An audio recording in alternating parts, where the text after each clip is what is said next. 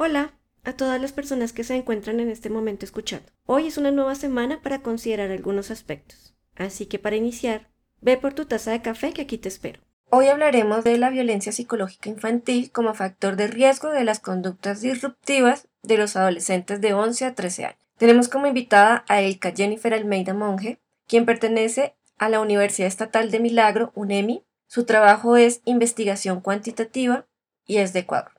En este momento me alegra profundamente que esté hoy para conversar sobre el tema Elka Jennifer Almeida Monge, con quien hemos compartido ya una década sobre temas de educación y psicología. Hoy, ¿cómo nos encontramos después de la pandemia, Elka? Bueno, la verdad es que la pandemia nos marcó. Eh, para todos hay un antes y un después de la pandemia. Hemos perdido amigos, hemos perdido familia. Sin embargo, yo creo que eh, no solamente estos eventos, sino nuestra propia resiliencia ha, podido contribuir para que aquello que nos ha ocurrido nos haga cada vez más fuertes. Y bueno, ahora siguiendo hacia adelante. Sí, claro. Parte del ruido que estamos escuchando en este momento es producto del Congreso Internacional de Psicología y Educación que se está realizando en este momento por eso los pasillos generan mucho ruido.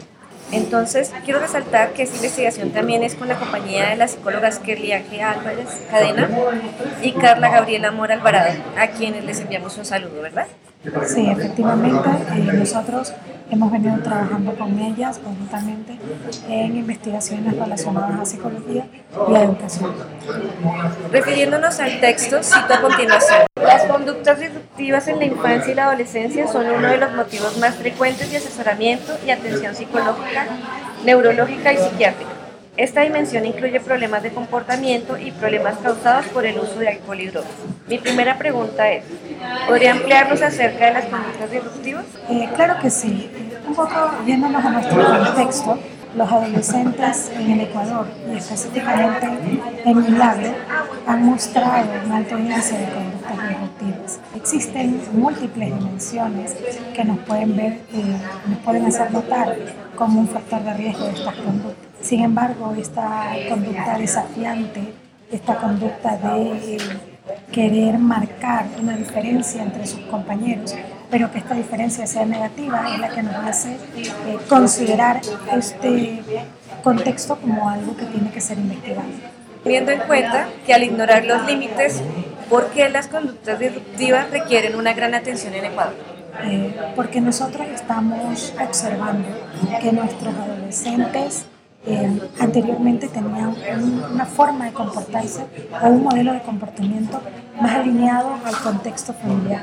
Sin embargo, como los valores de la familia también se han perdido, ellos han mostrado eh, su nivel desafiante en el aula de clase. A esto se suma el cambio de la norma, porque anteriormente eh, para el estudiante era, había un respeto hacia el docente. Sin embargo, con el cambio de eh, la ley intercultural bilingüe, el estudiante no puede quedarse de año. El estudiante tiene múltiples opciones para poder pasar el año. Y acompañado de esto viene la conducta desafiante hacia su autoridad en la escuela o en el colegio. Sí, entiendo. Se percibe que las conductas disruptivas aparecen por un mal funcionamiento de las habilidades sociales, aclarando que no es un factor completamente determinante, puesto que sería discriminatorio tan solo decir que puede estar dentro de las características del síndrome de Asperger o bien por una marcada impulsividad como el trastorno de déficit de atención con hiperactividad o sin hiperactividad, o también por dificultades temperamentales como el trastorno de conducta infantil o componentes emocionales muy arraigados relacionados con la rabia, trastorno negativista, desafiante entonces, frente a eso, ¿cómo se determina para diferenciar? Cuando nosotros hablamos de un trastorno como tal, tenemos características propias y muy marcadas que debemos, en las que nos debemos estar muy pendientes. Estas características no solamente marcan la definición de trastorno, sino en qué momento aparecen, con qué frecuencia aparecen y en qué eh, situaciones aparecen. Teniendo en cuenta todas estas características propias y determinadas en un manual, eh, vienen las conductas desafiantes o las conductas disruptivas que no marcan una situación muy específica hacia un trastorno, sino más bien hacia algo de imponerme o de ser esa persona que deja de tener un compromiso hacia las actividades que debe realizar o que eh, tenga alguna situación en la que quiera mantener su opinión o su falta de entrega hacia lo que debe hacer. Buscar romper los límites. Buscar romper los límites. Estar en ese borde para saber marcar una diferencia, pero una diferencia negativa. Claro. Es interesante el giro que le da acerca del abuso psicológico, ya que por lo que interpreto de la investigación, no se va por lo que en alguna literatura se percibe frente a la pregunta anterior, sino al no ser tangible el abuso como el físico, no tiene mayores repercusiones cuando está visto, que la infancia es quien más adolece de este tipo de tratos, que luego se vuelven esquemas de réplica dentro de las comunicaciones con los pares y se interioriza en la adultez. Por lo cual es extremadamente difícil poder llegar a un apego equilibrado y viene lo que desencadena posteriormente, tanto para sí como su interpretación de lo que es la comunicación con los demás. Entonces, ¿considera que el compromiso gira en los patrones de crianza? Efectivamente, eh, nosotros hemos podido demostrar en el estudio que la violencia psicológica que, a la que son víctimas estos eh, niños y adolescentes por parte de sus padres marcan eh, una situación muy importante como factor de riesgo de esta conducta Es decir, que si de alguna manera mis padres no son comunicativos, no generan mis habilidades sociales, luego yo no voy a poder demostrarla a mis padres. Eh, adicional a eso, el mismo rechazo es el rango más alto que nos hace identificar las características más relevantes de las conductas violentas. Es decir, que si mis padres me rechazan, o más bien si mis padres me minimizan o no son capaces de pensar que yo como adolescente puedo llegar más allá, entonces voy a mostrar una conducta disruptiva. Citando su artículo, se puede decir que existe una estrecha relación entre la familia y el entorno social escolar también, ya que son escenarios de socialización que involucran en el juego de los conflictos generados. Los y las niñas y niños o adolescentes que viven la violencia doméstica están marcados por consecuencias a largo plazo. Coincide, por tanto, con Devani, ¿sí? 2015, en considerar insignificante la edad de la persona afectada o su sexo, ya que todas las personas padecen tener o presentar problemas de la conducta. De alguna manera hemos comprendido que por un lado la comunicación que se maneja conlleva códigos que pueden ser abusivos, sin entrar en el terreno de lo físico o lo sexual, que es mucho más denso de escribir si nos enfocamos solo en cómo nos comunicamos. El significado que le damos a las palabras, incluso los silencios, están cargados de violencia Ahora, los juegos en la escuela dentro o fuera del aula, la comunicación con sus pares dentro o fuera del aula se permite la libertad de expresión que siempre va en constante detrimento de los demás, lo cual conlleva pensar que la educación ha fallado en cuanto a que es copartícipe cuando se enfoca en la adquisición de conocimientos y no en lo que en el entorno acontece, que es igualmente relevante y revelado. Efectivamente, eh, para iniciar con la primera pregunta, nosotros hemos hecho una relación directa con la familia, los estilos de apego, el apego seguro eh, nos ha sido demostrado que eh, permite una mayor eh, interacción de los niños entre sus pares, incluso con otros adultos, porque ese apego seguro nos hace, como niños o como adolescentes, tener claro de qué somos capaces y hacia dónde podemos llegar. No se equivocaba Bandura en mencionar que el aprendizaje era una imitación. Y ese aprendizaje que tiene el niño eh, lo, hace, lo que hace es replicar. Lo que aprende en valores, lo que aprende en interacción con sus padres, lo va a replicar con sus pares. Pero si no lo aprende en su familia, en su contexto o en los modelos de crianza que recibe, difícilmente lo va a poder replicar con sus padres y con aquellos que generan algún tipo de autoridad en escuela. Y ponemos al mismo punto en el que si ese patrón de crianza de comunicación viene de los padres, entonces la comunicación violenta carácter psicológico, porque la violencia psicológica también se da a través de la comunicación, eso mismo se va a ir desarrollando en el transcurso de la vida y nos genera que entre nosotros ya tengamos comunicaciones completamente violentas. Y no violenta a decir que voy a agredir directamente a la persona, sino cuando utilizo palabras que de una u otra manera dentro de la línea o el límite estoy agrediendo y disminuyendo a la otra persona. Sí, de hecho fue muy, muy interesante el tema de la investigación porque nos podemos dar cuenta que inclusive el uso de las palabras inadecuadas de, por parte de los padres y aún el silencio de los padres hacía que de alguna manera los niños sientan ese rechazo por parte de ellos. Y al sentir ese rechazo es lo que ellos van a demostrar hacia los otros. Si son violentos conmigo, mis padres, al final termino siendo violentos con otros, con mis padres o con mis autoridades externas.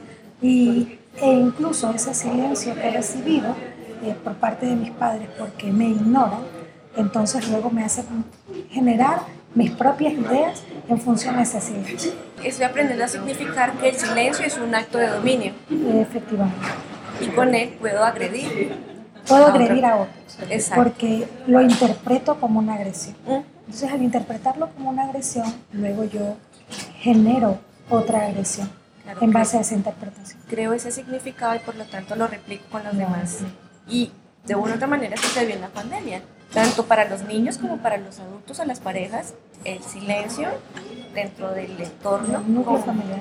Como y eso, de dominio. Eso es muy interesante porque aunque nosotros hicimos el estudio, el levantamiento de información post pandemia, pudimos darnos cuenta de que la afectación en la familia o esta violencia marcada en el núcleo familiar se generó o se pudo notar aún más porque los niños pasaron mucho tiempo con sus padres en casa y aprendieron desde casa. No solamente lo que el contexto escolar les brindó, sino más bien eh, el hecho de estar en casa con un padre que tenía que ser el apoyo académico y que en muchos casos no todos tienen la habilidad o no todos conocen y lo que hacían era frustrarse. Y también pues en medio de la pandemia estaba el desasosiego, la confusión y el miedo frente a todo lo que estaba aconteciendo y eso generaba frustración, no justificable, pero generaba frustración. Y se expresaba a través de la comunicación. Forma de comunicarnos con otros. Tres reflexiones que nos pueda dejar acerca de conductas disruptivas y su importancia para trabajar con el tema. Eh, bueno, nosotros tenemos como brecha de esta investigación que las conductas disruptivas pueden ser analizadas desde otros aspectos. Eh, uno que no hemos abordado es que existirían otros factores de riesgo como el aprendizaje de otros entre compañeros, cómo aprendo a ser violento de los que son violentos conmigo, eh, y eso es importante considerarlo en futuras investigaciones. Adicional a esto, nosotros tenemos que tener en cuenta que cuando moldeamos al, adolescente, cuando educamos al adolescente y cuando evitamos como familia, como escuela, como contexto social, vamos a tener un mejor ser humano, porque vamos a tener un adulto capaz de controlar sus emociones y de no mostrar de manera abrupta cuando está, tiene ira o cuando se siente molesto o cuando desea ser agresivo con los demás.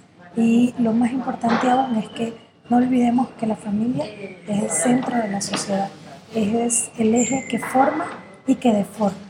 Y que para que pueda formar y formar mejor, la familia debe ser siempre educada. en realidad, el objetivo último de nuestra investigación será establecer manuales de crianza para que los padres tengan estrategias que les permitan interactuar mejor con sus hijos.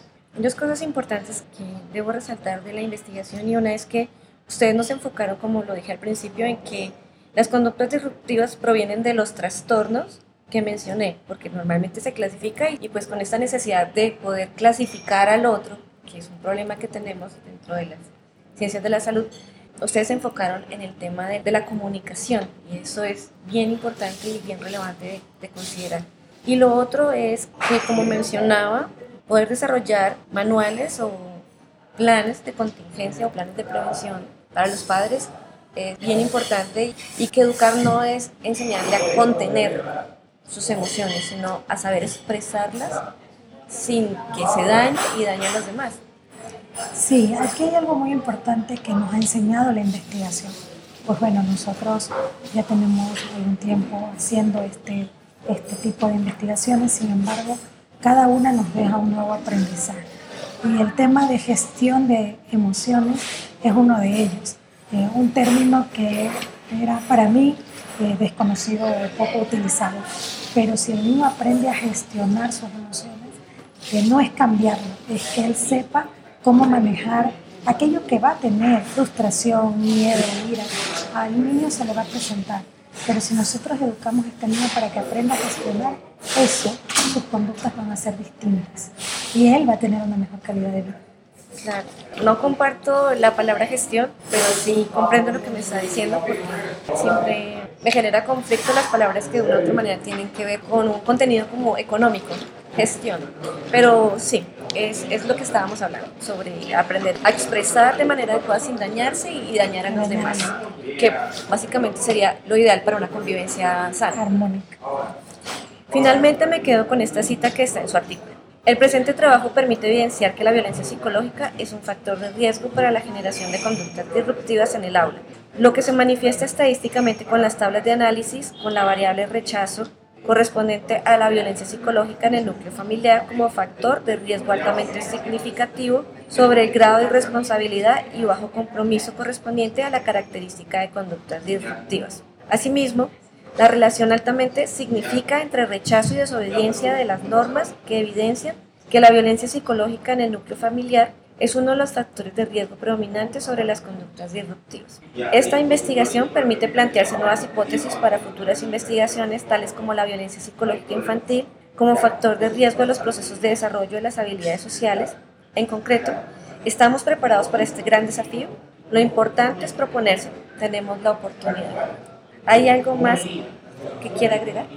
Eh, bueno, primero agradecer a la organización del Congreso, ya una década con ustedes y, y es importante resaltar que este tipo de eventos y este, este evento en particular que están bien manejados nos permite y nos obliga constantemente a estar investigando. Porque si no tuviéramos un evento como este, yo creo que la investigación se quedaría en eso, silenciada. Y lo importante de la investigación es que sea divulgada, porque los resultados hallados en esta investigación servirán no solamente para futuras investigaciones nuestras, sino también para futuras investigaciones de otros investigadores. Y como usted mencionaba, el hecho de divulgar no es solo divulgar, sino comunicarnos entre todos para poder entender que las dinámicas se pueden presentar en los mismos países, pero que existen bastantes diferencias significativas y que como mencioné y vuelvo y reitero, no solo las conductas disruptivas están enfocadas en una clasificación de, posibles trastornos, sino que viene o proviene de problemas comunicativos que están en los patrones de crianza. Sí, algo, algo adicional que quiero agregar aquí y es precisamente que al no enfocarnos en la conducta disruptiva como un trastorno, estamos evitando que a ese niño o adolescente se le ponga una etiqueta y que dentro del salón de clase sea visto como parte no normal de su conducta, pero sí una parte que podemos manejar como educadores. Sí, y esta necesidad de, de tener que etiquetar todo es un problema con el que tenemos que luchar constantemente. Aprovecho para darles las gracias por acompañarme hoy, Elka, y les puedo decir que volví a tener un sueño recurrente, aquel en el que cada niño o niña vive su infancia lejos de la secuela del dolor de un adulto y disfruta la importancia de una educación sin límites. Gracias. Gracias. Espero haber vinculado significados que nos acompañen constantemente y dejar abiertas más preguntas, unas que nos permitan constituir nuevas razones para estar aquí. Que tengan una pasible semana y hasta una próxima oportunidad.